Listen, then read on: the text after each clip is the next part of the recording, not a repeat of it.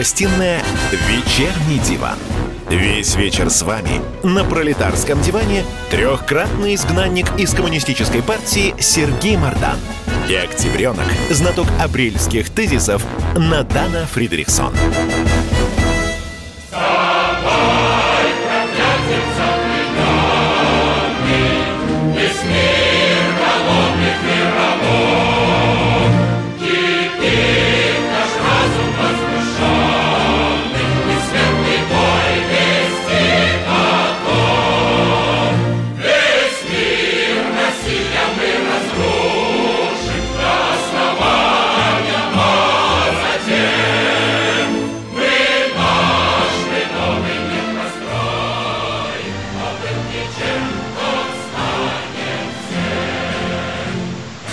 Всем здравствуйте! В эфире радио «Комсомольская правда». Я Сергей Мордан. Всем пионерский привет! Я Надана Фридрихсон. Знаете, какая сегодня единственная тема? Я надеюсь, что вы знаете. Сегодня 150-я годовщина со дня рождения Владимира Ильича Ленина. А музыку можете отключить, редакторы, или она только у меня в наушниках слышится? Нет, не только у тебя. У меня тоже. Ленин с нами и в ушах, так сказать. Так, значит, смотрите, а, Последнюю неделю я лично готовился к этой дате, и все, меня не отпускал вопрос, а как же мы ее будем отмечать? Я об этой дате думал на самом деле несколько десятилетий назад, когда я был маленький. У меня было две идеи. Пункт первый. Я пытался представить, а вот столетие со дня а, Великой Октябрьской социалистической революции, как это будет, сколько мне будет лет. Ну, и я прикидывал, что лет мне будет очень дохрена, и, в общем, я уже буду практически древний старик. А предположить, что я доживу до 150 лет столетия Ленина я, честно говоря, даже вот э, и не мог. И тем не менее дожил. А я с а ним прошел... этому? Да, естественно.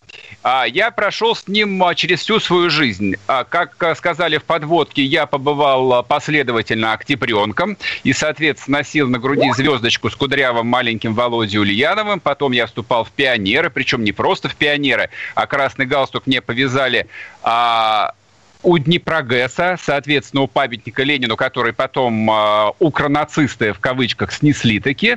Э, я, соответственно, вступил э, во Всесоюзный Ленинский коммунистический союз молодежи. И, в общем, только членством в коммунистической партии Советского Союза Господь меня обнес. Э, случилась перестройка, пришел Ельцин проклятый, и на этом все закончилось. Тем не менее, э, я исхожу из того, что мы живем в парадигме вот того модернизационного проекта, который был запущен более ста лет назад, собственно, когда случилась Октябрьская революция, и творцом ее, ее эм, создателем, который ее придумал и реализовал, был, соответственно, Ленин.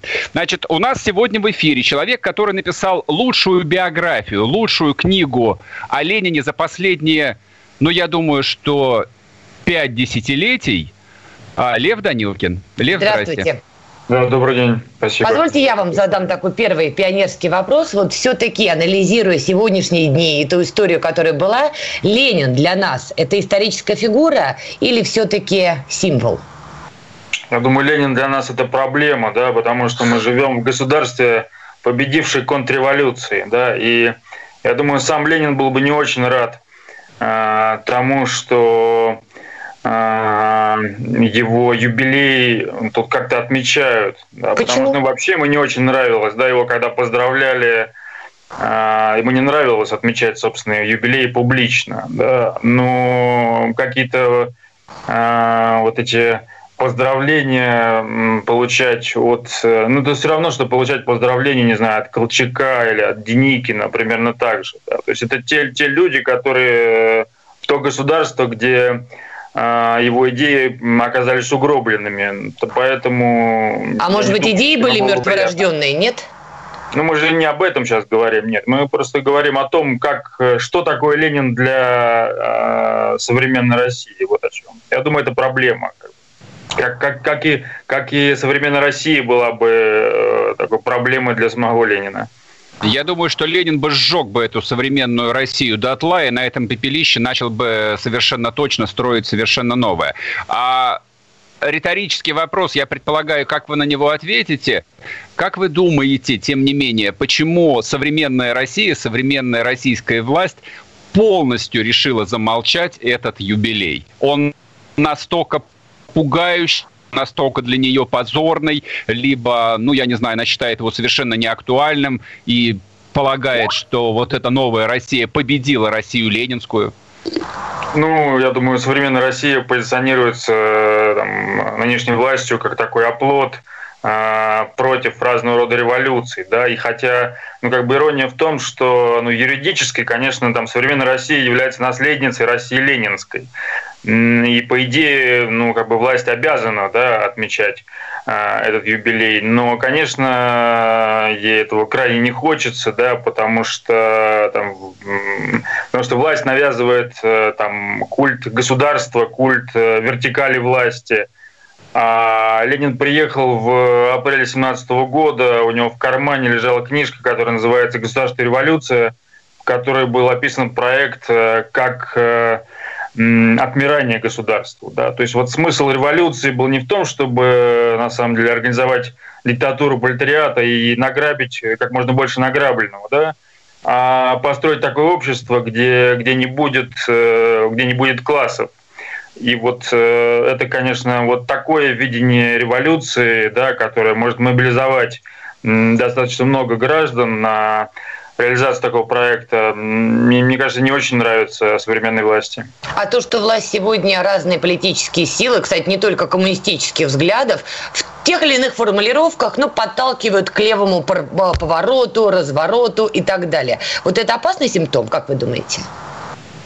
Я не думаю, что поскольку ну, никто, я не знаю, честно говоря, ни, ни одной какой-то легальной политической силы, которая а, решилась бы э, публично выступать, размахивая там книжкой, книжкой Ленина. Да, Ленин, ну нет, на самом деле, как бы КПРФ не, ну как бы юридически, опять же, является наследницей э, РСДРП, но, но по сути это достаточно разные как бы, да, идеологические образования. А, в общем, вот проводить программу Ленина сегодня – это там, политическое самоубийство для любой легальной партии да, и в России. И поэтому, на самом деле, Ленина предпочитают как бы замалчивать, э, там, выносить на периферию сознания или подменять разного рода там, политическими спойлерами. Да? Собственно, вот Сталин является главным политическим спойлером – Ленина, да, то есть вот вся там революционная история там Советского Союза обычно там в коллективном сознании, там и с помощью телевизора, поп-культуры, да, она связывается со Сталиным. Но на самом деле, конечно, это разные, э, разные подходы к революции. Как вы думаете, а как бы Владимир Ильич, доживен до наших дней, оценил бы сегодня КПРФ и то, что некоторые представители КПРФ там активно демонстрируют себя как христиан верующих и другие какие-то их решения политические? Это не было, мне кажется, проблемы у Ленина. Ну, он был э, он руководил страной, 85% которые были крестьяне, которые, для которых там, религии и православие в частности были довольно-таки существенным. Да, и для него, как, как политика, было бы, было бы странно противоставлять себя да, вот, э, э, религиозности э, населения. Поэтому я не думаю, чтобы он акцентировал внимание на там, э, каких-то религиозных связях КП, КПРФ. Но скорее, ну, это партия, которая является частью политического истеблишмента, да, там, легальная партия. То есть, ну, как бы Ленин придумал, что такое Ленин? Это создатель э, там, книжки «Что делать», в которой описана как бы нелегальная партия секта, такой гибкий политический инструмент, который там, в состоянии перехватывать власть в э, условиях кризиса это вообще не похоже на, на то, что, чем является современная КПРФ. Да? Это, ну, как бы э, это не, даже не в плане, в плане это просто, просто разные, разные функции у этих политических э, инструментов. Поэтому, ну, я думаю, воспринимал бы его не, не как объект, для которого нужно там обновить или э, там подвергнуть какой-то даже критике политической. Это просто как бы не его, да, он не занимался там исправлением спойлеров.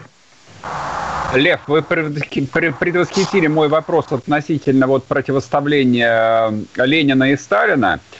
А как вы полагаете, почему вот объявляя себя преемником Советского Союза, я опять-таки возвращаюсь к современной Российской Федерации, они берут, ну, практически исключительно послевоенный период, из которой, ну, вот на 100% ассоциируется даже не с, не с Брежневым, а именно с Иосифом Виссарионовичем.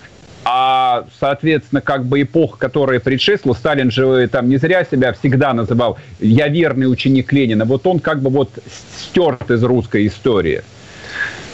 Ну, потому что Сталин э, был одним из создателей вот этой а, для Ленина государство – это машина насилия. Да? И вот Сталин был э, прекрасным продолжателем Ленина в том аспекте, в аспекте создания вот этой новой, а, там, страшнее, страшнее предыдущей машины насилия, да? которая, на самом деле, конечно, там нельзя отрицать, она действительно с ее помощью удалось осуществить вот эту вот догоняющую модернизацию. Да, давайте и, сейчас, Лев, давайте сейчас прервемся, мы уйдем на перерыв, а когда вернемся, тогда продолжим наш разговор, и вы закончите свою мысль. Не уходите.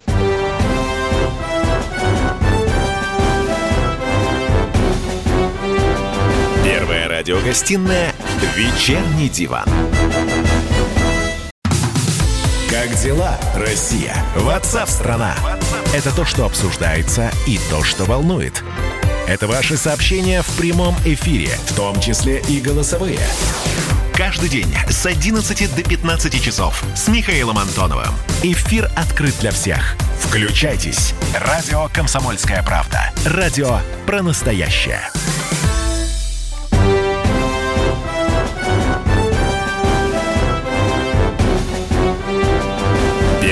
Радиогостинная «Вечерний диван». Весь вечер с вами на пролетарском диване трехкратный изгнанник из коммунистической партии Сергей Мардан и октябренок, знаток апрельских тезисов Надана Фридрихсон. И снова здравствуйте. В эфире радио «Комсомольская правда». Я Сергей Мардан. Надана Фридрихсон. А с нами на связи, ну, виртуально у нас в гостях сегодня писатель Лев Данилкин, автор э, лучшей биографии Ленина за последние несколько десятилетий. Называется она, кстати, уж я так слегка прорекламирую тем, кто еще не прочитал, что непростительно, «Панкратор солнечных пылинок». Покупайте, читайте, станете гораздо умнее. А мы сегодня отмечаем 150-летие со дня рождения Владимира Ильича Ленина, создателя первого в мире пролетарского государства, создателя во многом остатков той великой страны, в которой мы с вами по-прежнему живем. Лев, вы перед перерывом начали говорить э, о разнице между тем, что придумывал и тем, что создавал Ленин, что после его смерти в итоге, то, то, что после его смерти в итоге построил Сталин. Вот, я так понимаю, вы видите, скажем так, существенную разницу. Мне кажется, разница стоит в том, что Ленин построил э, вот эту машину, новую машину насилия, вот это а, государство диктатуры пролетариата для того, чтобы чтобы изменить общество таким образом, чтобы эта машина в какой-то момент сделалась ненужной, да, отмерла. А Сталин выстраивал такую машину, которая должна была воспроизводить саму себя вечно, вот это вечное насилие на определенной территории. Вот в этом это довольно существенная разница. А можно такой вопрос, который мне никогда не давал покоя, но я никогда не видела однозначного ответа, ибо мнения разнятся. Вы, как человек, который занимались биографией Ленина, если у вас ответ, какой все-таки был главный мотив у Ленина? И справедливо ли, что большевики подобрали власть, которая валялась, все вот эти вещи? Какой мотив был? Создать что-то новое или мотив разрушить старое? Мне кажется, мотив связан с э, ну, тем, кем был. Если там совсем в двух словах, то там Ленин был там, русским интеллигентом, который э, пытался э, модернизировать мир через, э, через просвещение, скажем так. Это очень грубо, э, и в, но тем не менее. Э, Такой пролетарский абсолютизм, извините, да? Ну, я бы как бы сказал, что это ну такой э, как бы высокий модернизм, да. Смысл в том, что вы изменя... пытаетесь изменить мир не, не, не по не потому, что вам так кажется, что, что он так и лучше, а потому что есть научное знание, да, марксизм, такое же, такое же научное, как, как физика и химия. И согласно ему вы получаете, вы тот, кто освоил это знание, а, может переустроить мир на научных основаниях, модернизировать его, да. Вот, вот чем занимался Ленин. А ну, то есть он фантазер власти... был, не прагматик? Нет, еще раз говорю, это, он мне был... кажется, ну, он действовал как, как э, ученый-практик, да, то есть у него была вот теория, и он был в состоянии реализовать, его, ре, реализовать ее на практике. А что касается там, валяющейся власти, ну, это, конечно, метафора, но смысл что, в том, что в апреле Ленин заметил, что вот та ситуация, которая сложилась э, после февральской революции 17 года в России – вот это, когда было, оказалось две власти, с одной стороны временное правительство, с другой стороны советы, так долго не может тянуться. Да? То есть всем казалось, что на этом революция закончилась, да? что дальше будет строить новый мир. А Ленин объяснил, что они рано или поздно войдут в конфликт вот эти вот две, две разные власти. И как бы стратегия большевиков стоит в том, чтобы вот этот конфликт обратить в свою пользу. А еще один, а, так сказать, э, медийный момент, который вот я уже в комментариях его вижу, тут несколько человек написали, поминают э, так называемое завещание Ленина. У вас mm. целая глава в книге об этом написана, и вы утверждаете, что никакого завещания вы же помните, там а, несколько пьес было даже написано в конце 80-х. Никакого завещания Ленина не было. А, там, и это, в общем, я, я сейчас не помню, а, по вашему мнению, кто его придумал, кто эту фальшивку бросил, зачем она была нужна? Важный момент стоит в том, что, во-первых, то, что вот задним числом мы сейчас называем политическим завещанием Ленина, он сам таким образом, видимо, не воспринимал. Это были, он не знал, что он умрет, что у него будет такой окончательный удар – и поэтому это были просто заметки по текущему моменту. Да? То есть невозможно как бы читать каждое сочинение Ленина как, как, как, как завещание. Оно всегда привязано к какому-то текущему моменту. Именно таким образом его нужно интерпретировать. А потом там э, есть такой историк э, блестящий, его зовут Валентин Сахаров. Он написал как раз книгу о том, что он обратил внимание на, том, что, на то, что вот это так называемое политическое завещание – половина примерно документов из него не имеют какое-то очень странное происхождение. И, видимо, они были вброшены, э, он не называет имени, э, ну, поскольку я не, не историк, то как бы мне можно было там, рискнуть больше там, репутацией. И мне, мне кажется, что это сделала Крупская, да, а, которая была, видимо, самостоятельной политической фигурой и вот скорректировала вот те последние документы своего мужа, которые именно через нее э, приходили к, к обнародованию. Оценка Сталина, вот то, что я тоже слышала, что якобы Ленин то ли писал, то ли не писал, что Сталину ни в коем случае нельзя позволить взять власть, это все имеет отношение тоже к деятельности Крупской. Это имеет отношение, но просто не, не стоит воспринимать это так, э, понимаете, это не, не, не то, что это как бы ситуация, которая напоминает нам поиски преемника, да, то есть вот, вот я не знаю, Ельцин ищет преемника, Путин ищет преемника, но на самом деле это как бы ложная рифма, да, потому что вот власть большевиков э, была устроена таким образом, что она была коллегиальной деятельностью, да, то есть Ленин не, не то, что ему нужно было найти вот э, следующего царя, у него была огромная такая скамейка запасных, и Сталин, и Троцкий при всех своих талантах вовсе не были, ну, как бы это, это не было дилеммой, тот или другой. Поэтому, ну, не так существенно, да, на самом деле. Э, и, и факт тот, что даже после того, как вот, э, вот это, не знаю, настоящее или фальшивое письмо Ленина к съезду, да, где была дана вот именно такая характеристика Сталина, что его нужно снять с поста генсека, ничего на самом деле не произошло. То есть Сталин несколько раз, э, ну, как бы оскорбленный этой, этой бумагой, отказывался, и все равно его там упрашивали. Не потому что, еще раз говорю, что, что нужно было выбрать царя, а потому что на тот момент он казался на этом посту гораздо более компетентной фигурой, чем кто-либо другой. В общем, это не, не была вот такая не было таким политическим горлом, каким нам сейчас представляется. Я правильно вас поняла, что Ленин э, не был озадачен вопросом преемника, хотя понимал, насколько все шатко. Страна там только-только переживала гражданскую войну, заканчивала ее переживать. Неужели он не думал о преемнике, надежном, который продолжит линию? ну, его, еще раз говорю, вот это вот большевистская верхушка, это было такое созвездие там блистательных интеллектуалов, как бы не, которые там прекрасно разбирались в военном деле, да, в экономике, в, знаю, политике, в философии и так далее.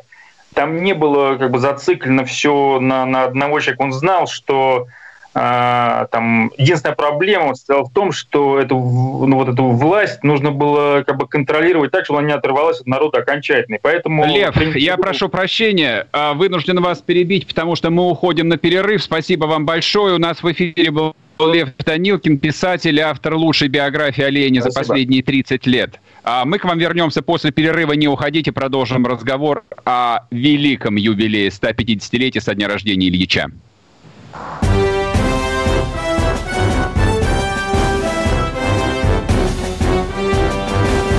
радиогостинная «Вечерний диван». Рубль падает, цены растут, нефть дешевеет, бензин дорожает. Кажется, что наступает нелегкое время. Но так ли все плохо? Мы не паникуем, потому что у нас есть экономисты Михаил Делягин и Никита Кричевский. По будням в 5 вечера они разбираются в мировых трендах – и строит прогнозы. «Час экономики» на радио «Комсомольская правда». Для тех, кто живет настоящим и смотрит в будущее.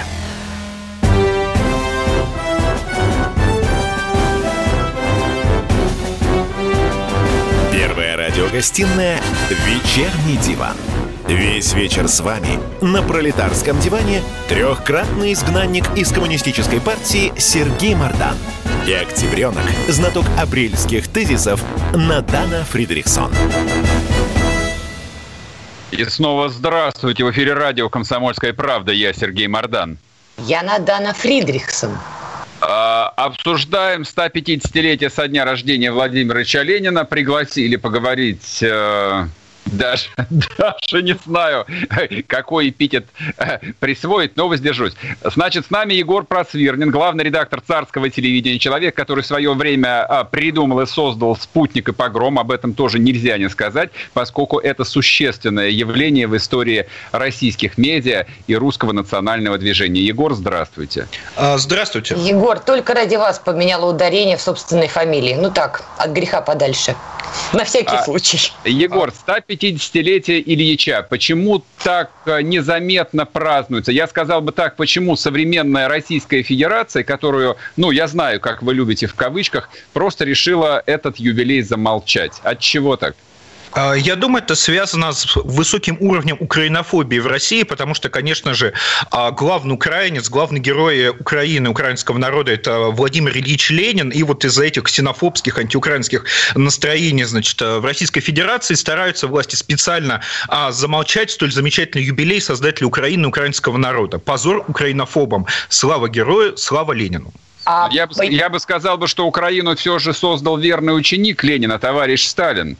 Вот. А Владимир Ильич ну, приложил определенные усилия только для того, чтобы ее очистить от немцев и петлюровцев. Э, нет, это совершенно неверно, потому что именно а, Ленин настаивал на праве а, нации на самоопределение, при том, что это право нации на самоопределение никак не вытекает из коммунистической ортодоксии, потому что и Маркс, и Энгельс, они стояли за большие централизованные государства. И поначалу Ленин... Сталин, кстати, тоже.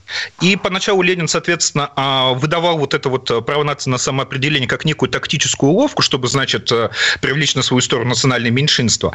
Однако уже после 1919 года года, когда стало понятно, что большевики побеждают в гражданской войне, а многие, собственно, правоверные коммунисты начали э, просить Ильича заканчивать вот э, с вот этим вот всем сепаратизмом. А он яростно, значит, это отставил, и он реально был самым большим украинофилом. А вплоть до того, что, например, с началом Первой мировой войны Ленин формулирует в брошюре «Социализм и война» новую идею. Царизм ведет Первую мировую войну, э, как вы думаете, ради чего? Для окончательного удушения украинцев. И долг всякого социалиста этому помешать. Сейчас будет точная цитата. Вот, пожалуйста. Герой украинского народа Владимир Ильич Ленин. Нигде в мире нет такого угнетения большинства населения страны, как в России. Великороссы составляют только 43% населения, то есть менее половины, а все остальные бесправны, как и народцы. Из 170 миллионов населения России около 100 миллионов угнетены и бесправны. Царизм ведет войну для захвата Галиции и окончательного придушения свободы украинцев. Конец цитаты. А причем украинофилом Ленин стал после, значит, 1912 года, то есть до этого он Украину, украинцев и так далее особо не замечал, когда он, собственно, посетил Галицию, там, так сказать, духовно просветился, и вот свободная, независимая Украина, как, значит, противовес России и русским, стала для него идеей фикс. Почему? Потому что если считать русских и украинцев разными народами, то вот, как он, собственно, и писал, русские составляли 43% населения. То есть, ну, национальное меньшинство гнетает. Если же считать с украинцами, э, частью трединого русского народа, то это уже 60%. Это уже, понимаете, то есть для него было критически важно а, лишить э, русских статуса, собственно, национального большинства на вот территориях бывшей Российской империи. А Там, почему? Ну, потому что э, Ленин, собственно, все, э, все, все, все, его, все его позиции, все его писания состоял в борьбе с великорусским шовинизмом. То есть он был таким русофобом тех лет, что ли, или что? Ну, я бы не назвал его русофилом, извините. То есть это человек, у которого ну, русофоб. Э, великорусский э, шовинист, э, значит, хам и держи морда, да, то есть у него это буквально встречается через слово в каждой второй статье. То есть больше, соответственно, никаких особых национальных шовинистов он не видел, вот, но только русские, значит, или, или вот, пожалуйста, в июне 17 года, года Ленин публикует в «Правде» статью по украинскому вопросу. Опять точная цитата. «Проклятый царизм превращал великороссов в палачей украинского народа, всячески скармливал в нем ненависть к тем, кто запрещал даже украинским детям говорить и учиться на родном языке. Ни один демократ не может также отрицать право Украины на свободное отделение от России. Именно безоговорочное признание этого права одно лишь и дает возможность агитировать за вольный союз украинцев и великороссов, за добровольное соединение в одно государство двух народов. А, с правом на, впрочем, а, самоопределение и отделение каковым правом Украина и украинцы воспользовались в 1991 году. Ну, то есть такой украинофил, русофоб. Скажите, а вы поддерживаете то, что говорил Владимир Путин? Путин, что Ленин заложил мины, в том числе и под современное а, российское государство? Ну, естественно. Э, правда, это как бы мысль не Владимира Путина. Это я а, рад, что... Ну, я у него Путин, слышала, извините. А, я, я просто рад, что Владимир Путин в какой-то веке наконец-то смог поставить себе VPN и почитать заблокированный им же сайт «Спутник и погром», где эта мысль проговаривалась, ну, собственно, с самого основания многократно, да? А, поэтому... я, все же, я все же хотел бы прервать вашу ученую беседу и напомнить э, всего лишь пару пунктов. Пункт первый. Ленин занимался мировой революцией, поэтому применять к нему термины русофил, русофоб или украинофил, украинофоб, в общем, было бы несколько самонадеянно. Ну, знаете, Гитлер тоже занимался, значит, мировой революцией, поэтому применять вот. термин антисемит некорректно. Я понимаю, я не перебивал. Не надо их а, приравнивать. Да, и, и, собственно, второе соображение по поводу Украины. А, мне кажется, что после того, как бренд стал стоить 16 э, долларов за баррель, тема Украины настолько а, вот э, на периферии русского сознания теперь, вот, что нам имеет смысл сфокусироваться именно на наших а, чисто русских проблемах. Исходя из этого, у меня вот какой вопрос. А, скажем так, любители Ленина не коммунистического толка, то есть людей, которые не исповедуют, ну, ни в каком виде ни коммунистическую, ни социалистическую идеологию, превозносят его до небес, ну, как Дмитрий Быков, например, за то, что он автор самого масштабного, самого потрясающего модернизационного проекта в истории России. Что вы думаете по этому поводу? Он а, модернизатор, аль нет? А, я думаю, что господин, господину Зильблитруду, как, собственно, господина Быкова звали э, в девичестве до замужества, а, его можно на это ответить... Я, я, я с ним а, учился, его так никогда никто не звал. Ну, видимо, боялись. Так вот, и я думаю, что ему на это можно ответить, что Адольф Гитлер самый величайший модернизатор в истории еврейского народа. Ну, почему нет? Ну, потому что то, что вы говорите, это трэш.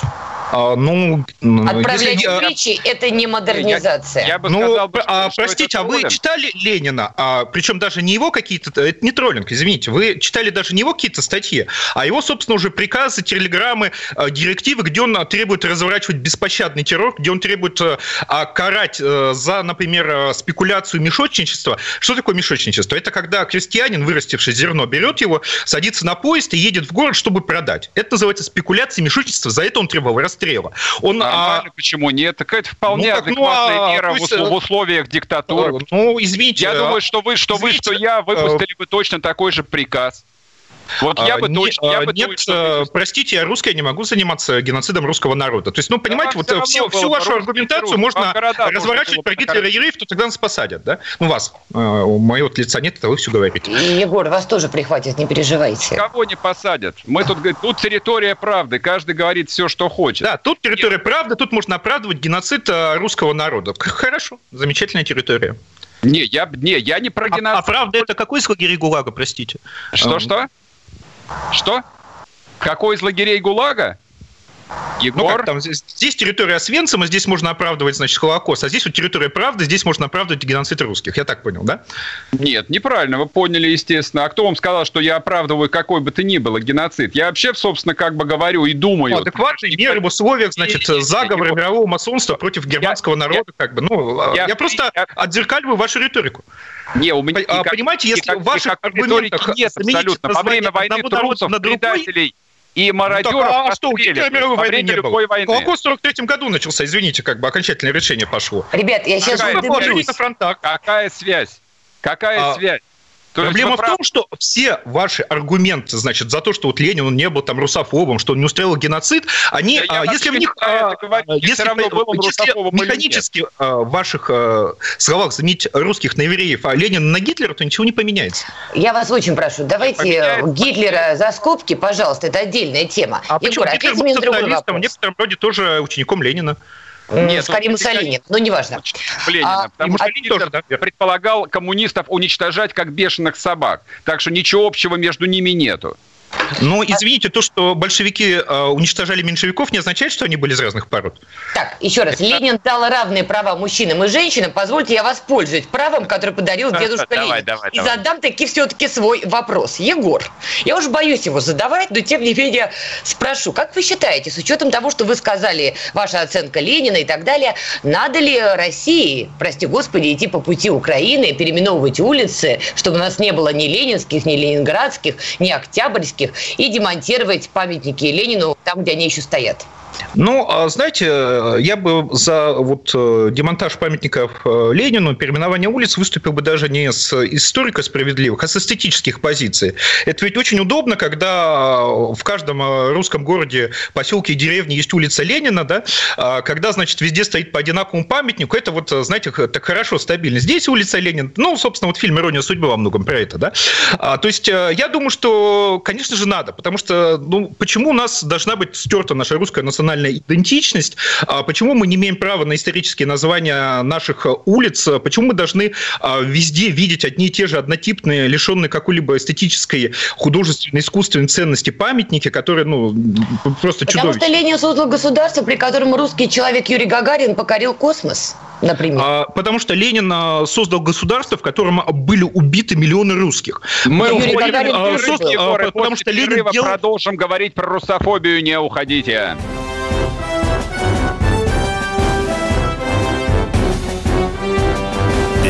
Радиогостинная «Вечерний диван». Георгий Бофт. Политолог, журналист, магистр Колумбийского университета, обладатель премии «Золотое перо России» и ведущий радио «Комсомольская правда». Авторскую программу Георгия Георгиевича «Бофт знает». Слушайте каждый четверг в 17.00 по московскому времени. А что такое деньги по сравнению с большой геополитикой? Мы денег тут не считаем.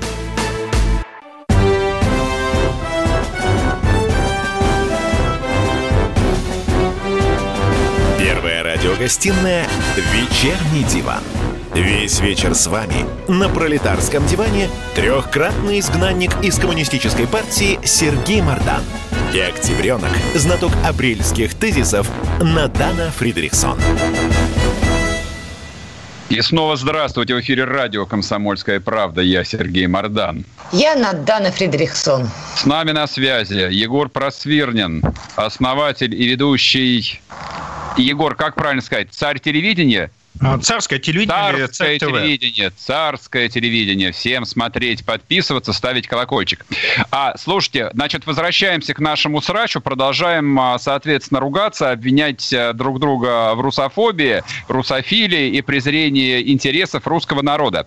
А как вам вот такой вот заход? А, государственники, вот такие, причем убежденные, не на зарплате, не те, у кого морда лоснится от фуагра, они фактически молят нравится государству. Они исповедуют то, что русские существуют ровно до того момента, пока у русских есть государство. И потому и Ленин молодец, и Сталин молодец, и даже Брежнев Леонид Ильич покойный тоже молодец. А дальше вот все пошло на, наперекосяк, и появился предатель Горбачев, и, в общем, как бы мы из дерьма с тех пор не можем и выбраться. Андропова а вы, забыл. А, да, а вы все поминаете, в общем, Владимира Ильича, который э, развалившуюся Российскую империю вытащил из глубокого глубокого оврага, где она лежала дохлая, и собрал из нее, ну, кто-то скажет, что Франкенштейна, а кто-то скажет, что самое великое государство в человеческой истории – ну да, действительно, Советский Союз был невероятно великим государством, потому что его целью было а, прекращение своего существования. Это единственное такое государство,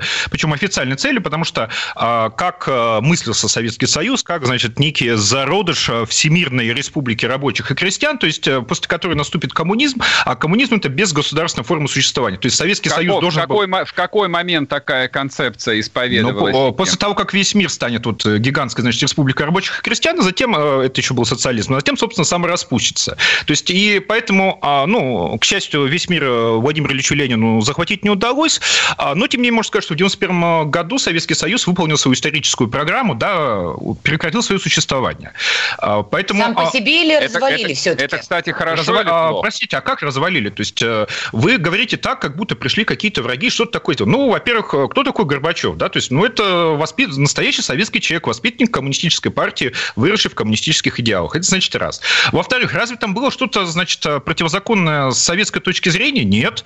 А, советские республики воспользовались дарованным им Владимиром Ильичем Лениным право на самоопределение и отделение в соответствии вот с цитатами и записями Советской Конституции, которым читал до этого. Поэтому с точки зрения а, правоверного советского законника и государственного в 1991 году все прошло по плану. Так, так э, хорошо, что развалился Советский Союз-то или нет? А, ну, с точки зрения советского человека, вот э, все прошло по Не-не-не, с точки зрения Егора Просвирнина, хорошо, что развалился Советский Союз или нет? А, это замечательно.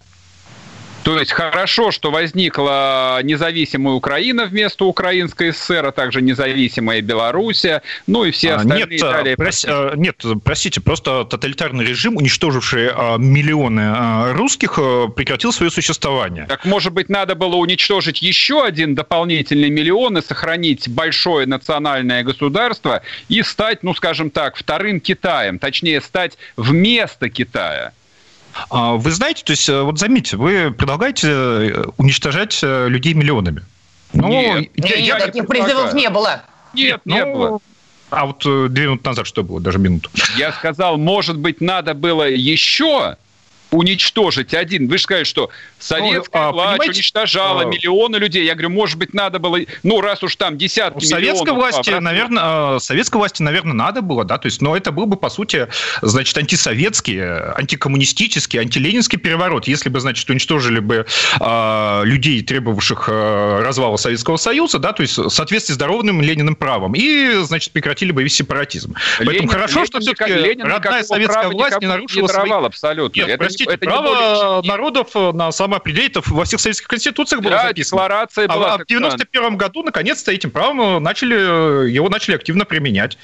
Но Поэтому вы же понимаете, добро пожаловать, так применять не потому, что это было написано в Советской Конституции совершенно по-другому.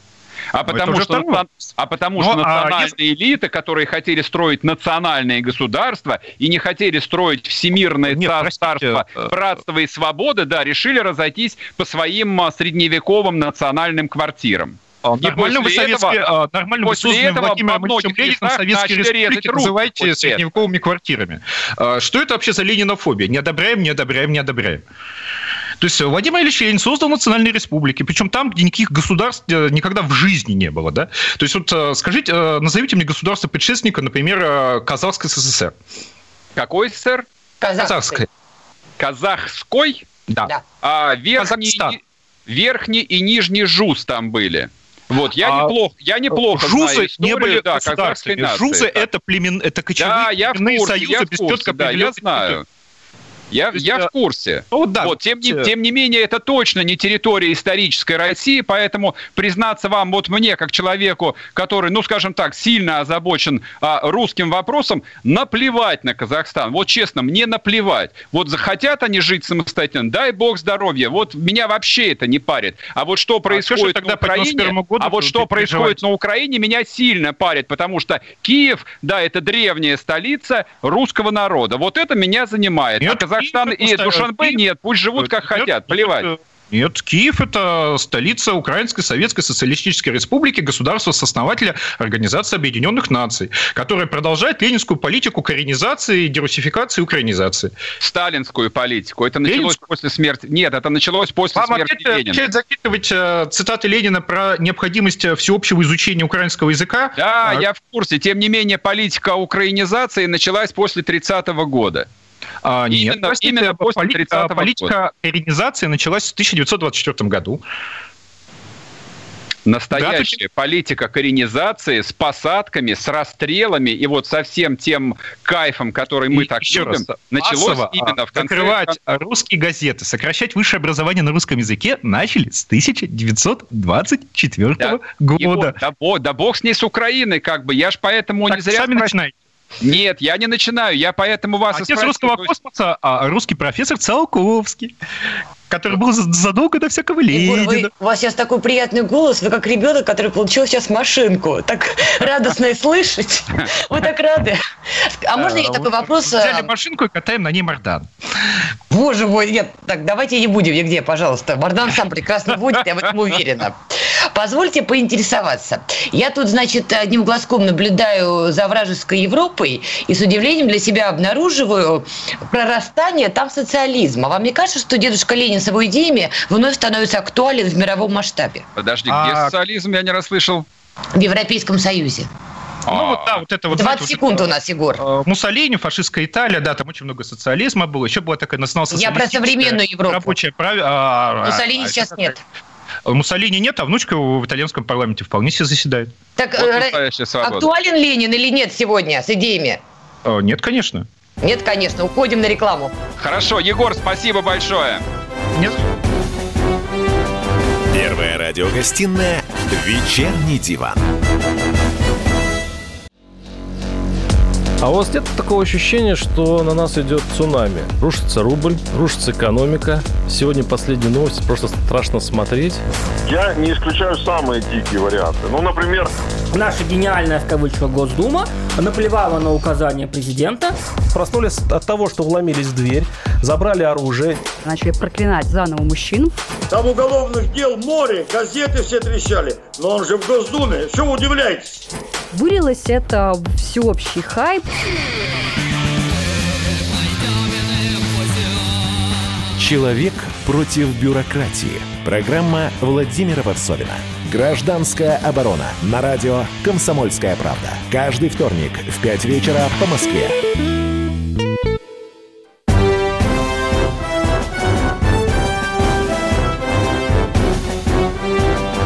Первая радиогостинная «Вечерний диван».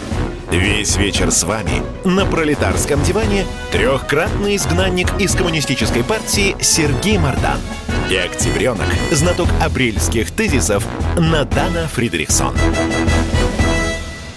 И снова здравствуйте. В эфире радио «Комсомольская правда». Я Сергей Мардан. Я Надана Фридрихсон.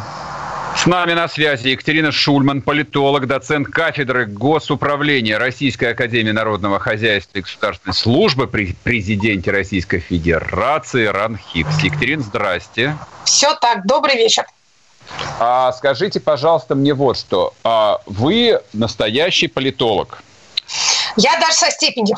Я знаю, я лишний раз посмотрел вашу биографию. Нет, просто я почему уточняю, что вы настоящий политолог, потому что в наше время а, звание политолог стало ругательным. То есть любой О, человек... мы, да, мы очень Да. с этим боремся, но пока э, не справляемся. Каждый Люб- человек, который комментирует новости э, для других новостей, он себя называет политологом. Это Да, правда. любой человек без профессии на телевидении называется политологом. А спросишь его, диплом-то покажи.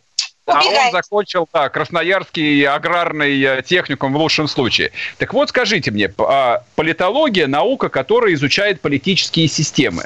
Так почему, Процессы и институты. да, почему ваши коллеги Никто. Вот я сегодня прочесывал с самого утра вот всевозможные медиа на славный юбилей создателя первого в мире социалистического государства, наверное, главного политолога 20 века Владимира Ленина не отозвался. Это Владимир Ильич Ленин, у нас главный политолог 20 А, века. Только мы с вами а- начали бороться за терминологическую чистоту, и тут же ее-то и уронили.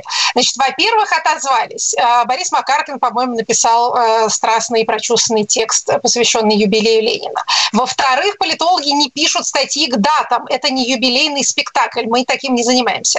А, во-вторых, э, историки, кроме того, исследуют э, историю 20 века и роль в ней личности. А Владимир Ильич никак не политолог. У него одна была специализация, и по ней, кстати, его стоит э, читать и слушать. Это насильственный захват и удержание власти.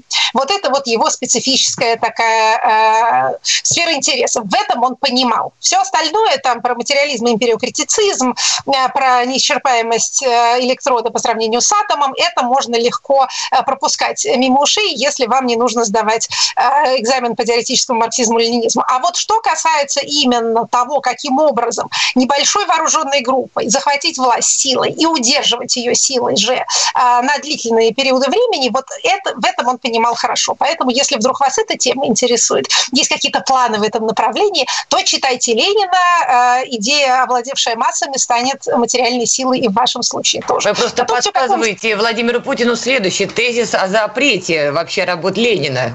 Там Такой много подводкой. там экстремизма. Вот если с этой точки зрения так пролистать даже поверхностно э, собрание сочинений Владимира Ильича, ох, много там обнаружится э, всего интересного. Это вот прям такой экстремизм, такой наливной.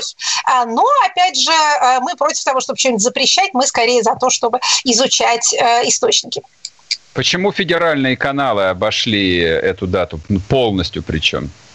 Слушайте, вот это я не знаю. Я не знаю, что они обошли, я не знаю, что они не обошли. А, у меня канал «Карусель» только включен, еще канал «Пульт» и «Дисней». Вот это вот три канала, которые работают в моем доме. Вот я знаю, что там. Хотите про Лунтика последний сезон рассказать? Я Лунтика всего посмотрел уже. У меня уже дети Вот. выросли, поэтому я прокачана этой тематикой. Это мы Понятно. можем с вами в следующий раз Да, обсудить. тут мы можем устроить дискуссию, я думаю, на хорошем профессиональном уровне. А. А, вот федеральные каналы ничего не знаю, А что позвольте я уточню вопрос. Сергей, Сереж, извини. Да. А может быть дело в том, что современные элиты боятся Ленина, видя в нем символ госпереворота, революции?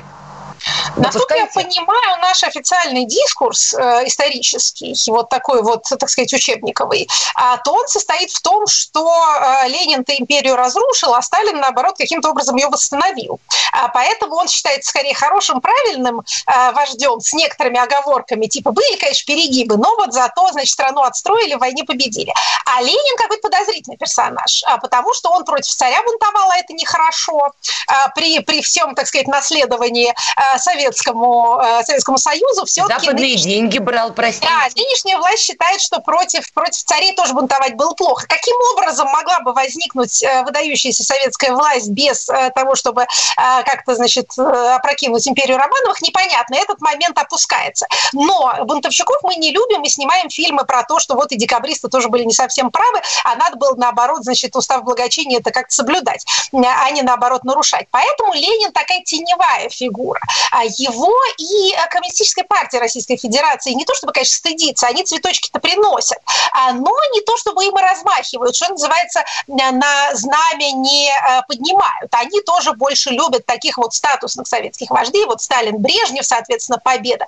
А, И стабильность, такие два лица, как это солярные и лунарные, как принято было говорить, а, два лица советской власти, вот они больше про это. А, а Владимира Ильича, в общем, вот за пределами а, д- 22 апреля и за пределами ежегодной дискуссии о том, что не надо, значит, его захоронить, не надо его захоранивать, она бывает весенняя дискуссия, осенняя, как два обострения. А обычно почему-то скорее осенью она происходит, кто-нибудь говорит, эх, а не захоронить ли нам Ленина? И тут выступает, значит, тот из руководства КПРФ и говорит, нет, не захоронить. Ну и некоторое время э, медиа занимаются этой темой. Вот, собственно, и все. Вот пока вся лениняна, э, на которой, которой нас балует э, коммунистическая партия. Слушайте, вот что касается КПРФ, я полностью с вами согласен. То есть очевидно, что Владимир Ильич Ленин собрал бы их всех и даже не на Славке отправил бы, а просто расстрелял бы где-нибудь в районе Бутова или подальше. Как предатели... Это, это гадание. Вы знаете, я думаю, что их любимый Иосиф Виссарионович тоже их бы не то чтобы очень сильно одобрил их Нет, как политическую думаю, тактику, что... так и политическую риторику. Никто из членов первого ЦИКа точно бы их не оформил бы, и приказ о расстреле там любой бы из них подписал бы. Но я, я про другое хотел спросить спросить. А то есть, если эта фигура, ну, очевидно, такая токсичная и для зюгановцев, ну, и тем более для политической элиты современной Российской Федерации, почему образ э, и идеи Ленина не используют всякого рода оппозиционеры, диссиденты? То есть, он же, ну, с моей точки зрения, очень подходит кому угодно, начиная от ЛГБТ-активистов и заканчивая там доморощенными мамкиными анархистами. То есть, там каждый в 50 томах найдет для себя что-нибудь подходящее. А, Эки у вас определение это решительно действительно, а в 50 томах любых текстов можно найти э, приблизительно что угодно. Люди вон и в Священном Писании находили подтверждение абсолютно противоположным а, своим политическим и идеологическим платформам. Почему Ленина не берут радикалы, я так понимаю, в этом ваш вопрос? Потому да. что для них он дедушка.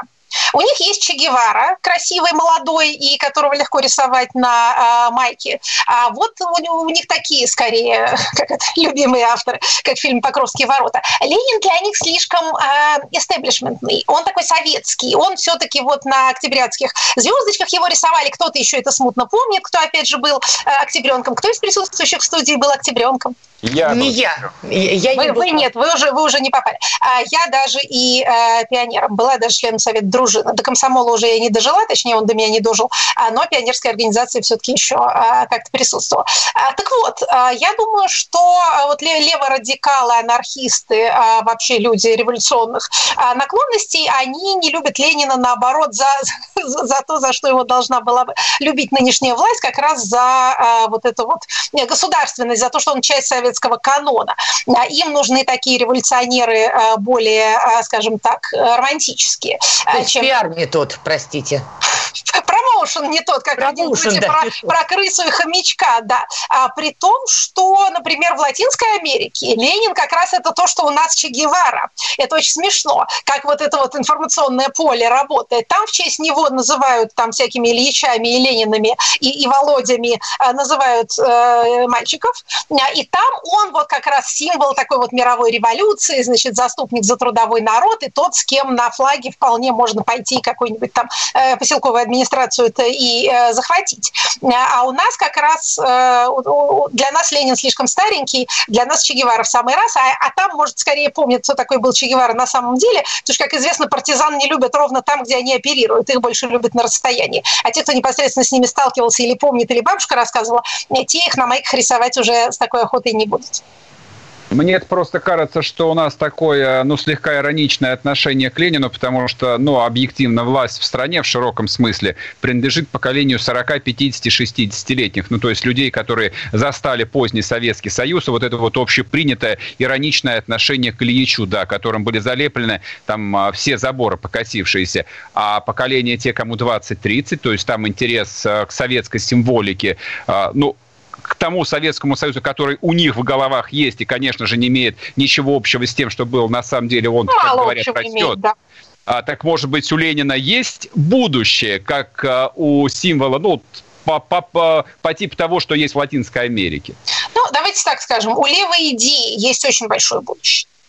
А, левизна молодого поколения – это универсальное явление. Это мы видим на социологических данных и в Америке, и в Западной Европе, и в Великобритании, и в России. А вот симпатия и приверженность обобщенно понимаемым левым идеям, идеям справедливости, равного распределения, а, защиты там, слабых, угнетенных а, – это, видимо, действительно наш с вами завтра. Кому нравится, кому не нравится, но просто надо иметь это в виду как очень реалистическую перспективу. Насколько это конвертируется именно в симпатию ее конкретным историческим фигурам, тут очень многое бывает случайно и несправедливо. Вот кто попал на радары, да, вот кто, у кого профиль красивый, можно его, опять же, рисовать на майке или на флаге, тот и становится символом, а не тот, кто действительно является основателем какой-нибудь идеологической платформы или политического движения. А, значит, мы сейчас а, через 15 секунд уйдем на перерыв, а, на перерыв, поэтому не буду задавать вам следующий вопрос, чтобы не прерывать. Задам его, когда вернемся. Я просто хотел сказать, что профиль у Ленина как раз очень узнаваемый. Все, сидите, ждите, когда вернемся. Первая радиогостинная «Вечерний диван». Давным-давно в далекой-далекой галактике Я просыпаюсь Ein, zwei, полицай Дружка моя, я по тебе скучаю И Сережа тоже Мы с первого класса вместе. Тетя Ася приехала! Небе тучи, а тучи. А также шумелки, пыхтелки и сопелки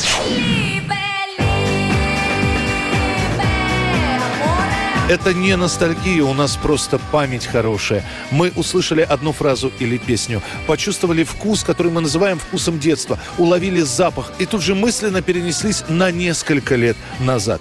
По выходным я, Михаил Антонов, на радио «Комсомольская правда» вспоминаю вместе с вами, как это было в программе «Дежавю» в 11 часов вечера по Москве каждую субботу и каждое воскресенье. Hasta la vista, baby.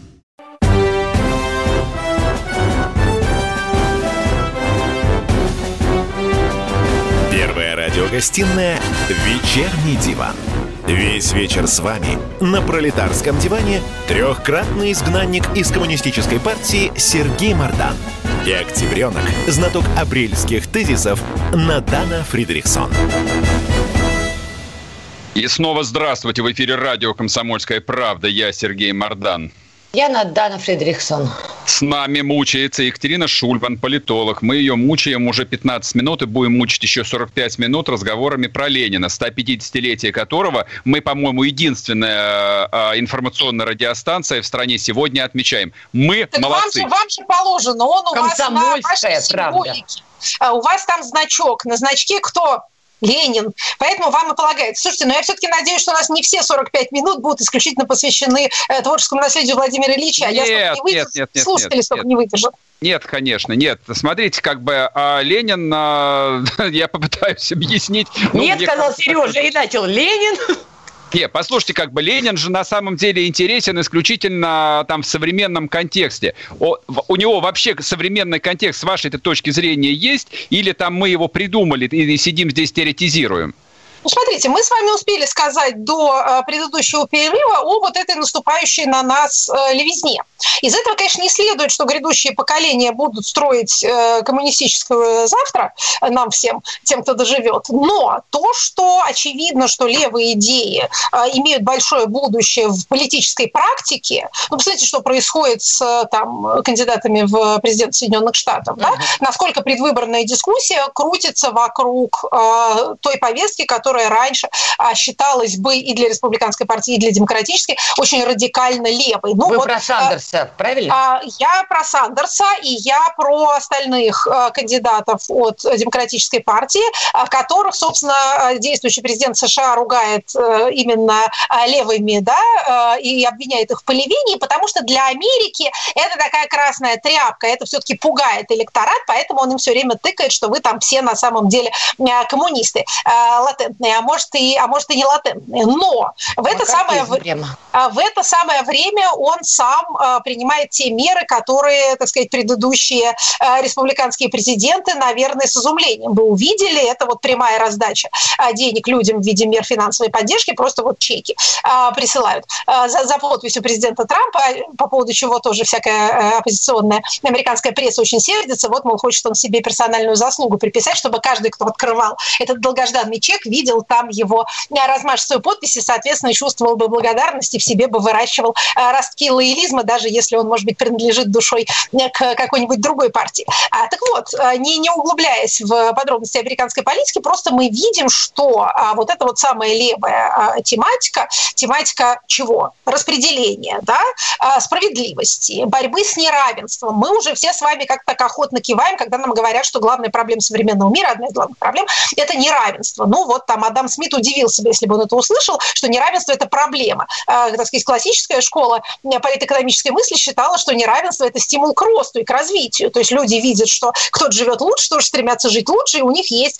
соответственно, какой-то резон вообще подпрыгивать выше своей головы. А сейчас нам говорят, что неравенство – это плохо, что оно вызывает социальную непряженность, что оно вызывает там, протесты, всякое насилие, поэтому мы должны как-то стремиться к тому, чтобы этого не существовало. А как мы должны к этому стремиться? Ну, например, путем введения института базового гражданского дохода. О том тоже много разговоров было уже последние несколько лет. Это, кстати, очень актуальная и очень интересная тема и в экономической науке, и в науке политической. А все смотрели с, с интересом на те эксперименты, которые проводились. Они проводились и в странах первого мира, но вот Финляндии наиболее известен был и в Голландии, и наоборот в беднейших э, странах. Там тоже есть такие практики вот этого самого прямого микрофинансирования. Не того, что у нас подразумевается под микрофинансированием, не эти ростовщические Екатерина, прощения, да. просто хотелось бы немножко сейчас от экономики отойти, может быть, мы к ней и вернемся. Это, это собственно, показывает, что такое э, современная левая повестка, насколько она актуальна, насколько это не исторические э, дискуссии, а дискуссии как раз о том, что происходит сейчас и будет проходить завтра.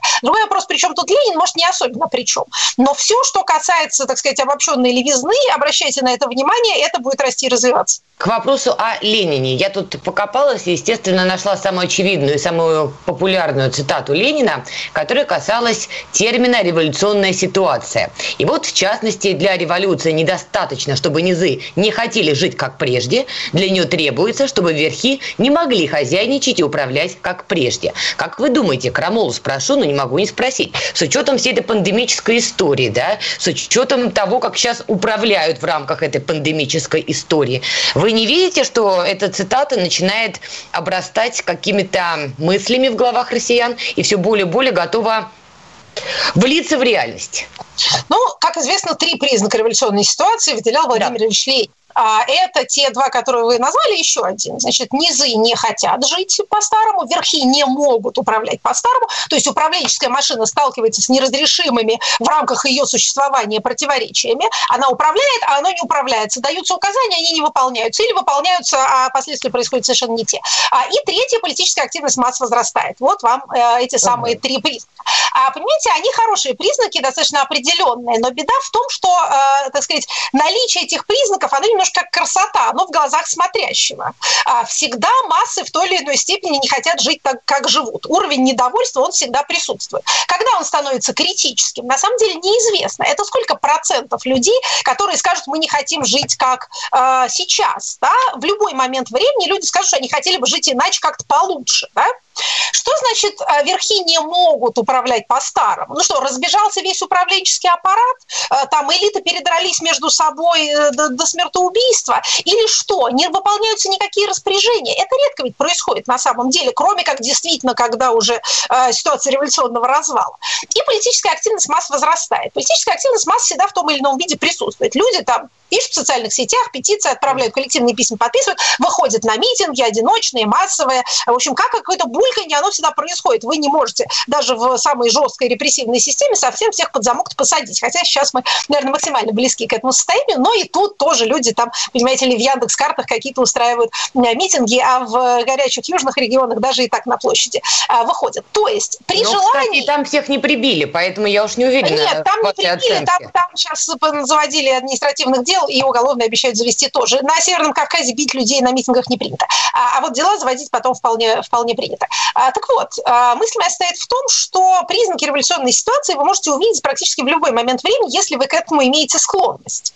А, а если нет, то вы можете сказать, нет, это еще не революционная ситуация, это еще ничего, еще немножко а, подождем. Нас Я должна... элиты видят? Как вы думаете? А, наши так называемые элиты имеют склонность одновременно в один момент времени испытывать неадекватную самоуверенность и неадекватную же панику.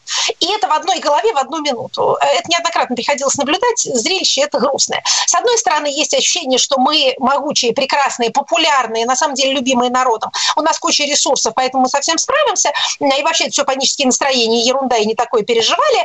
И Печенегов переживали, и 2008 год переживали. Как мы все это переживем? А с другой стороны, есть точно так же, вот в этот же момент среди этих же людей, настроение паники, что на самом деле там народ, значит, готов уже э, с вилами выходить, э, э, фонд национальной безопасности, благополучия э, и благосостояния закончится через год-другой, денег не хватит, нефть, значит, обнулилась, э, все провалилось, и, наверное, будет все ужасно. Вот на основании этого сочетания, вот этой биполярочки, э, принимаются решения. Результат бывает, ну, как бы вам сказать, своеобразный. Если вы меня спрашиваете, как, э, так сказать, наблюдателя реальности, то нет, революционной ситуации сейчас э, не видно. А Много тут я видно, вас прерву. Это радует. Я вас прерву. По-моему, это самая лучшая нота, на которой можно идти на рекламу. Да. А после этого мы вернемся. Не уходите. Не уходим.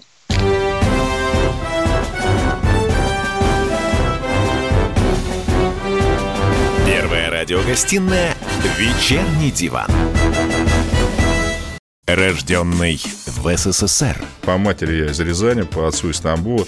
Доктор исторических наук. Будем раскидываться друзьями, враги придут на наши границы. А потом у них может возникнуть мысль эти границы еще и пересечь. И просто Николай Платошкин. Мы же с вами сверхдержава не потому, что мы большие, не потому, что у нас ракет много, а потому что от мнения русских очень много зависит, понимаете? Николай Платошкин. Каждую пятницу на радио «Комсомольская правда». В 6 вечера по Москве подводит итоги недели и говорит. Ничего, абсолютно ничего, просто нифига, кроме правды.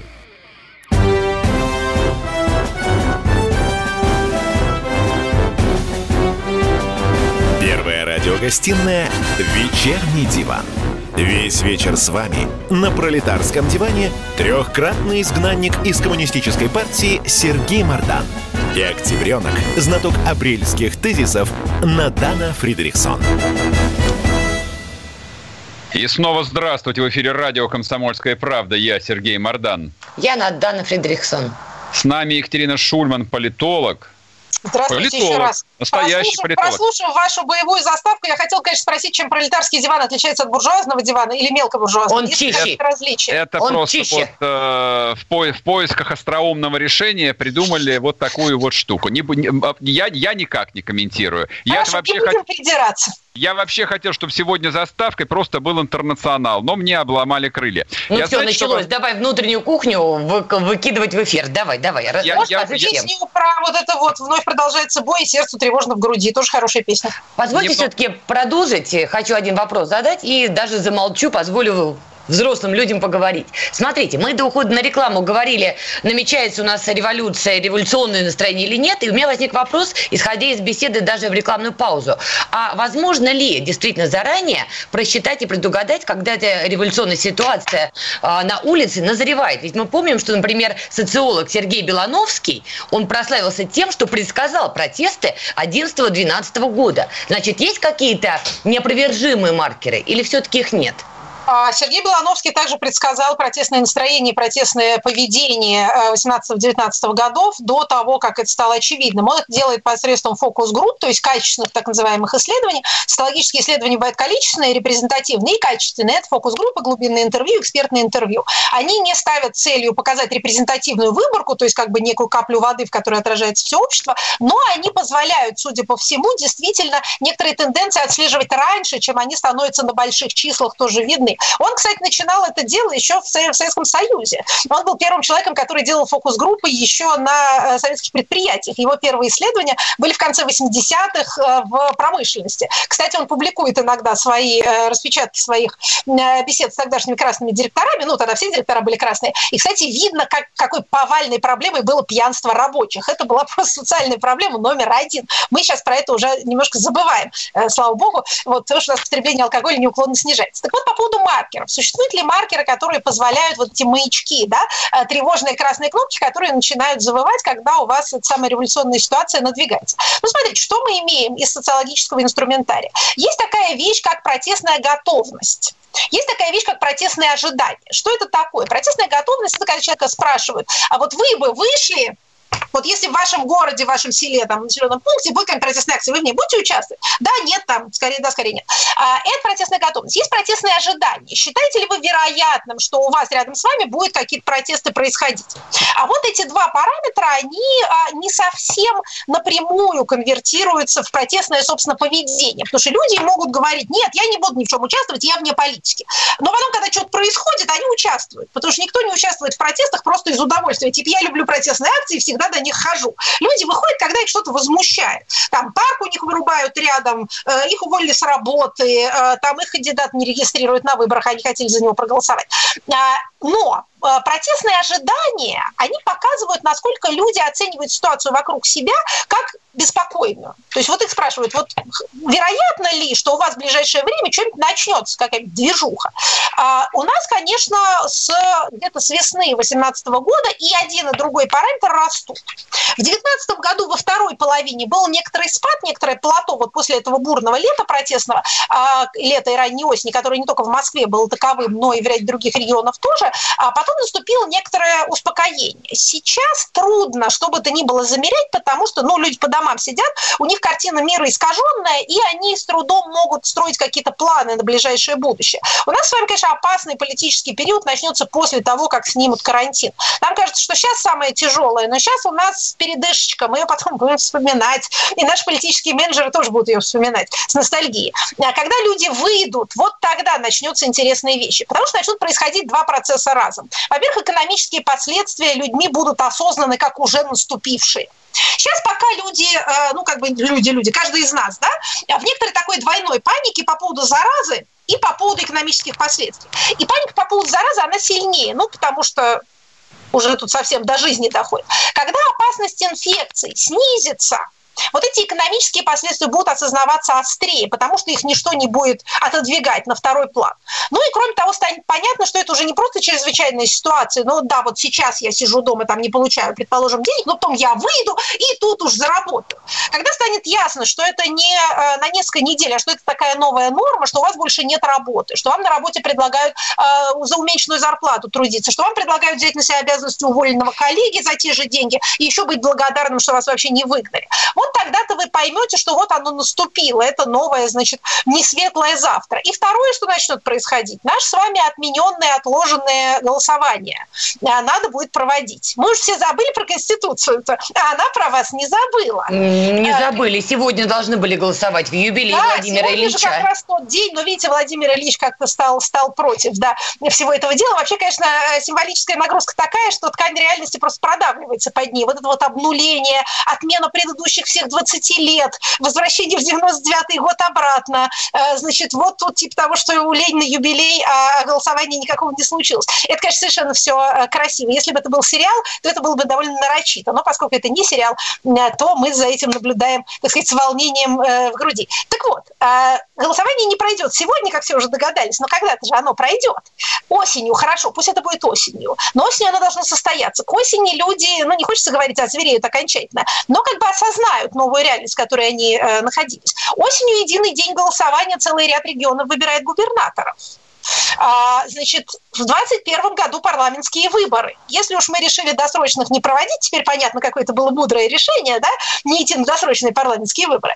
А, но в 2021 году они должны состояться.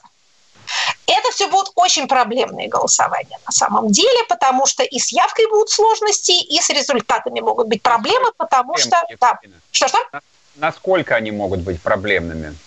Ну что значит, насколько? Что вы хотите, чтобы а? я вам ответила? На 50%, на 25%? Нет, нет, про другое. Насколько они катастрофическими могут быть, ну, для Единой России, вот так вот в широком смысле? Широкая Единая Россия. А, партия начальников. Партия обобщенного начальства, да. да. Ну, партия обобщенного начальства всегда рассчитывает на так называемое лоялистское ядро в социологических терминах. Это те люди, которые голосуют за начальство, потому что оно начальство, поддерживают статус-кво. Это, в общем, такая э, значительная доля избирателей. Обычно говорят, что размер лоялистского ядра где-то около 30%. А на одном нем не, не, не въедешь с большинством никуда, но оно вот такой твой, то, что называется, ядерный электорат. Если ваш электорат сжимается до ядерного, значит, у вас проблемы. Что касается именно «Единой России», то у нее к этому шло. Именно по этой причине, например, на прошлых выборах в Мосгордуму э, у нас кандидаты шли как самовыдвиженцы. Потом вроде как эту практику осудили как неправильную и дезориентирующую избирателя. Но, вы знаете, если бы они пошли под флагом «Единой России», я сомневаюсь, что у них результаты-то были бы какие-то получше. Перед тем, как вот эта вся беда на нас свалилась, э, были разговоры довольно активные, и вот анонимных источников, и от неанонимных, о том, что партию ждет какой-то большой ребрендинг, что ее переименуют. Помните эти разговоры? Вообще в партию «Россия» Just вот Россия и все. Как это? Бонд, Джеймс Бонд, просто Россия. Э, без единой. А что ее сольют с ОНФ Э, с да. Э, Общероссийским народным фронтом, а что сменит руководство, что вот, значит, бывший премьер, э, он же замсекретаря Совета Безопасности, как-то перестанет отягощать собой и своим публичным имиджем Единую Россию, и как-то вот как-то по-другому они поступят. Может быть, президент, значит, согласится как-то вот немножко собой пожертвовать, как он это делал до этого пару раз, и возглавить список, и вот официально стать лидером партии. Потом все эти разговоры, как все разговоры вообще, или, по крайней мере, их практическая реализация заморозились из-за вот этой вот всей беды да. нашей с вами общей. Но, опять же, когда карантин-то закончится, необъявленный карантин, а, все эти политические проблемы встанут. Это только отложено. Мы все чувствуем себя немножко людьми, а, которые э, не делают домашние задания, потому что учитель заболел. Но потом-то, понимаете, придется. Оно накапливается, но никуда не А у нас есть политическая сила, которая сможет аккумулировать все эти настроения? Они же будут хаотичны первое время. А... Это будут политики правого толка кстати, как вариант политики левого толка. У нас еще до всякой пандемии и до всякой отрицательной цены на нефть был тот э, феномен, который социологи фиксировали. Это снижение доверия ко всем – если очень грубо формулировать, и не рост доверия никому. Это очень странная вещь на самом деле. То есть у нас было снижение доверия ко всем политическим институтам, а, ко всем политическим лидерам, включая президента, который до этого был такой незыблемой скалой. Он с весны 2018 года таковой быть перестал. Дальше мы там следили за флюктуациями различных сортов президентского рейтинга, но, вы знаете, роста не наблюдалось особенного нигде. А, то есть у нас есть снижение доверия, опять же, не только к официальным лицам, например, к таким нашим таким базовым институтам, которые пользовались доверием, как там церковь, армия, ФСБ, э, НКО, да, и то есть не только там какие-то, так сказать, условно э, государственнические институты, но и всякие. То есть ко всем доверие снижается. Люди говорят, вот никому не верю вообще, вот кроме себя и своих родных и близких. А роста доверия никому нет. Что это значит? Это значит, что есть вот это вот неприкаянное народное доверие, которое стремится куда-то себя инвестировать, но не находит куда. Mm-hmm. Вот этот вот знаменитый колобок, который от дедушки ушел, от бабушки ушел, от зайца ушел, но никому не пришел. Кто а подберет-то? Это вопрос. Это вопрос, и это, конечно, э, ну, я не люблю анализировать реальность терминах рисков и, понимаете, опасностей, и угроз безопасности. У нас на это много есть любителей, не надо к ним добавляться. Но то, что здесь есть, конечно, определенная, определенная проблема, что вот катится, катится этот колобок, и кто его проглотит, э, какой это будет неведомый, э, опять же, не хочется говорить популист, но какой-то э, публичный спикер, лидер, кто-то, кто скажет нечто, что будет резонировать с народными и ожиданиями. тут я вас прерву, что будете на перерыв. Ждите, вернемся. Первая радиогостинная «Вечерний диван». Роман Голованов, Олег Кашин, летописцы земли русской. Наш этот веселый и бессмысленный треп, давайте его минимизировать, потому что содержательная беседа нужна. Сейчас же модные темы какие у нас главные? Феминизм, высокие технологии, ну и чего уж там, советская ностальгия.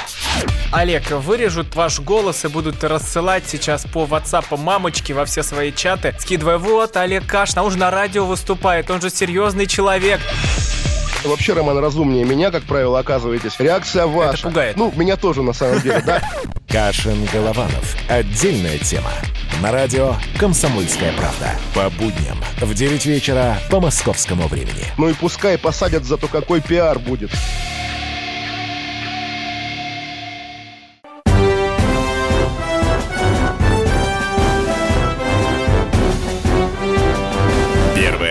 Гостиная «Вечерний диван». Весь вечер с вами на пролетарском диване трехкратный изгнанник из коммунистической партии Сергей Мардан и октябренок, знаток апрельских тезисов Надана Фридрихсон. И снова здравствуйте. В эфире радио «Комсомольская правда». Я Сергей Мардан. Я Надана Фридрихсон. С нами Екатерина Шульман. Екатерина, знаете, что хотел вас спросить? Я знаю, что вы ненавидите всякие исторические аналогии и считаете их уделом слабоумных. Тем не менее, вот я рискну и эти исторические аналогии проведу. А, значит, нефть нынче стоит 17 долларов за баррель. Это с учетом инфляции за 20 с лишним лет где-то 7-8 долларов. То есть это цена даже не конца 90-х, а там середина 80-х. Это первая аналогия, вот, которая меня, честно говоря, пугает, что нас ждет при такой цене, не повторится ли вот конец 80-х ну, который перешел в 91 год. Это первое. И второе, вторая аналогия, которая вот тоже возникает в моей голове, это октябрь 93-го. Уж не знаю, по какой такой причине. Ну, потому что лето довольно быстро кончится, и придет октябрь. Э, вы считаете, что Государственная Дума и администрация президента э, вступят в смертельную схватку друг с другом и придется нет, вводить войска для того, чтобы что-то с этим сделать? Или, на, знаете, это, на, этот, на этот раз не Государственная Дума. Я боюсь, что возникнет вот некая там альтернативная сила, про которую мы начали говорить в предыдущей части. Вот, и вы сказали, что даже боитесь вот думать, кто это может быть, потому что люди не верят никому. Ученый никогда вот. не боится думать. Думать он э, просто-таки просто обязан. Значит, смотрите, что касается исторических аналогий. Ну, ненавижу это слишком сильное слово. Э, чересчур эмоционально заряженная. А, но действительно исторические аналогии – это часто ложный путь размышления, потому что мы видим сходство, а, но не видим различия. А сходство часто бывает поверхностным и основано действительно на нашем историческом невежестве, а вот различие является базовым. А что касается сходства с концом 80-х, ну, слушайте, по одному параметру цены на нефть все-таки нельзя, мне кажется, сближать исторические эпохи. Не нефтью единой жива даже и российская экономика, несмотря на свою сырьевую зависимость. А с точки зрения политического устройства, вовлеченности в э, мировой экономический оборот, э, в развитие глобализации. Наш нынешний 2020 чрезвычайно мало похож на 1990 или тем более 85 -е. Это все-таки совершенно другие исторические эпохи и совершенно другие экономические формации. Это первое. Что касается 93 -го года, ну, если хотите сходство, я вам другое сходство э, могу указать. 93 год – это последний раз и единственный в нашей постсоветской истории, когда вводился режим чрезвычайного положения указом президента. А у нас сейчас довольно много разговоров об этих режимах, о чрезвычайной ситуации и о чрезвычайном положении. Это разные две а совершенно вещи. У нас, напомню, нет ни того, ни другого. А чрезвычайное положение вводится президентским указом. Чрезвычайная ситуация может вводиться на территории региона а, руководством региона, либо межрегиональная чрезвычайная ситуация может объявляться правительством. Этого тоже у нас не происходит. Мы с вами находимся с точки зрения юридической в режиме повышенной готовности. Это предыдущая а, ступень. По этому поводу многие граждане выражают недовольство, говорят, что если был ЧС или ЧП, то ситуация юридически была бы гораздо более определенной, было бы понятно, что имеют право власти, на что имеют право граждане, было бы понятно, у кого компенсации спрашивать за э, убытки. А вот сейчас, значит, чрезвычайная повышенная готовность действительно накладывает ограничения на органы власти, а не на граждан, поэтому вот эти все запреты нам с вами выходить из дома, они с правовой точки зрения не очень понятно, на чем основаны. При этом также понятно, что они обусловлены рационально, поэтому выходить-то из дома не надо, если можно не выходить. А, но, э, опять же, еще одно из последствий, которое наступит, когда отступит зараза, граждане пойдут в суды. Они будут пытаться возместить свои убытки, они будут оспоривать свои штрафы. Нас еще ждет вот эта вот судебная кампания довольно масштабная, потому что сейчас никто не э, шевелится по понятным причинам. А, суды-то не работают, по-моему. И суды толком не работают, да. То есть фактически все судебные заседания переведены в закрытые режимы, либо суды пытаются действовать по видеосвязи, по скайпу, по WhatsApp, как только не. Но, понимаете, это же закончится, и люди придут в суды снова, и в суды придет пресса, а, и придут э, всякие правозащитные организации. Поэтому там тоже будет еще э, через некоторое время весело. Но, а, возвращаясь к вашим аналогиям, нет, ни 91 -го года, э, ни 93-го не вижу. Я сама несколько нарушая свой принцип. До, до перерыва вам сказала, что кажется, что 20 лет как будто отменились. Как будто сейчас 99-й год, э, значит, и вот президент, президент размышляет, как ему продлевать свою власть дальше или выбирать преемника, как быть, популярность, значит, снижается. Но, понимаете, 99-й год был годом преодоления предыдущего кризиса. На самом деле ростки роста, тавтологически выражаясь, уже тогда э, пробивались, а мы с вами еще э, до низшей точки э, нашего, нашего спада не дошли. Скажите, а, когда в когда Да, когда дойдем? Ну, слушайте, это, это у экономистов спрашиваете. Вот сегодня был прогноз Михаила Задорнова, который в ВТБ-24. а Он говорил, что типа вся, весь мировой ВВП просядет на 10%, а мы только на 8%. А, И в 2021 году у нас будет бурный восстановительный рост. Восстановительный рост, кстати, действительно, что называется, существующая вещь. А, Чем здоровее ваша экономика была на входе в кризис, тем больше, тем, чем быстрее она из него выйдет. Различают так называемые V-образные и U-образные кризисы. V-образный – это резкий спад, потом сразу вверх, то есть буквой V.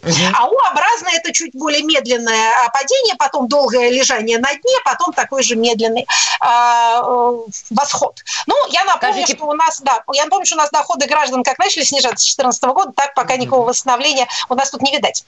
Вот отсюда у меня и вопрос. Как вы думаете, в эту постковидовскую эпоху рано или поздно она наступит? Какой будет базовый кризисный план а, наших властей? Это закручивание гаек тотальное? Или наоборот какие-то, не знаю, либер- либерализация, уж простите меня за это слово? Базовый план-то должен быть? А, Вы знаете, я думаю, что, как всегда, будут реализовываться все стратегии разом и одновременно. А Невозможно на одном э, репрессивном аппарате проехать вот, этот, вот эту волну народного недовольства как-то снизить. Какие-то денежки придется раздавать, и это, в общем, сейчас уже понятно. Сейчас это пока меры такие стыдливые, э, робкие и э, явно недостаточные, но видна попытка кому-то что-то выдать, чтобы вот прямо сейчас люди не возмущались. А потом, видимо, будут пытаться идти традиционным для нашего, наших экономических властей путем, то есть поддерживать больших экономических акторов, больших экономических субъектов, Э, стараться сделать так, чтобы банки не банкротились друг за другом, стараться сделать так, чтобы не было массовых увольнений. Это наша постоянная политика, видимо, она будет продолжена. У нас, какой бы ни был кризис, все равно запрещают работодателям увольнять людей, ну, тем, кому можно запретить, да, большим работодателям. А Государство ста- становилось все более и более массовым э, местом работы, обобщенно для все большего количества людей. То есть все больше людей работают на государство прямо или косвенно, либо являясь госслужащими, сотрудниками правоохранительных органов, сотрудниками госбанков, госкорпораций, да, сотрудниками бюджетной сферы. А, Может быть, э, будет продолжаться это расширение, тем более, что э, малый и средний бизнес, в общем, будут, у них, у них будет такой период выжженной земли. Потом они начнут восстанавливаться, это та трава, которая растет, если ее не 30 секунд. вытаптывать. Но некоторое время у нас, как на, на популярной картинке из интернета, выживут только бюджетники. Понятно. Все онемели от ужаса, который нас ожидает. Знаете, Ну, по слушайте, поводу... я вам еще постаралась картину более-менее э, такую позитивную нарисовать. Это Я еще не самое- оценил. И, и- и на, на рынке предсказаний, вы знаете, есть гораздо больше, более такая доза Да. апокалипсиса, более Есть. зверская. Есть. Так Вы- что вы- и, и вы знаете, к кому обращаться за этим. Вот если вам ужасов захочется, прям вот совсем, такие, байк из склепа, то есть люди, которые придут к вам в эфир и расскажут, что Россия распадется, э, за нефть будут давать в морду, э, и, значит, соответственно, бюджет опустеет, а Центробанк э, самоликвидируется. Спасибо, Екатерина. С нами была Екатерина Так, Шульман. мы Мы не вернемся такие. к вам завтра. Всего доброго. До свидания. Не Счастливо. болейте. Первая радиогостинная «Вечерний диван». Андрей Ковалев. Простой русский миллиардер. В авторской программе «Ковалев против». Против кризиса. Против коронавируса. Против паники. Против кнута, но за пряники. Я расскажу вам, как спасти свои деньги и бизнес в эти непростые времена. Помните, миллиардерами не рождаются, а становятся. Ковалев против. На радио «Комсомольская правда». По будням с 10 вечера до полуночи по московскому времени.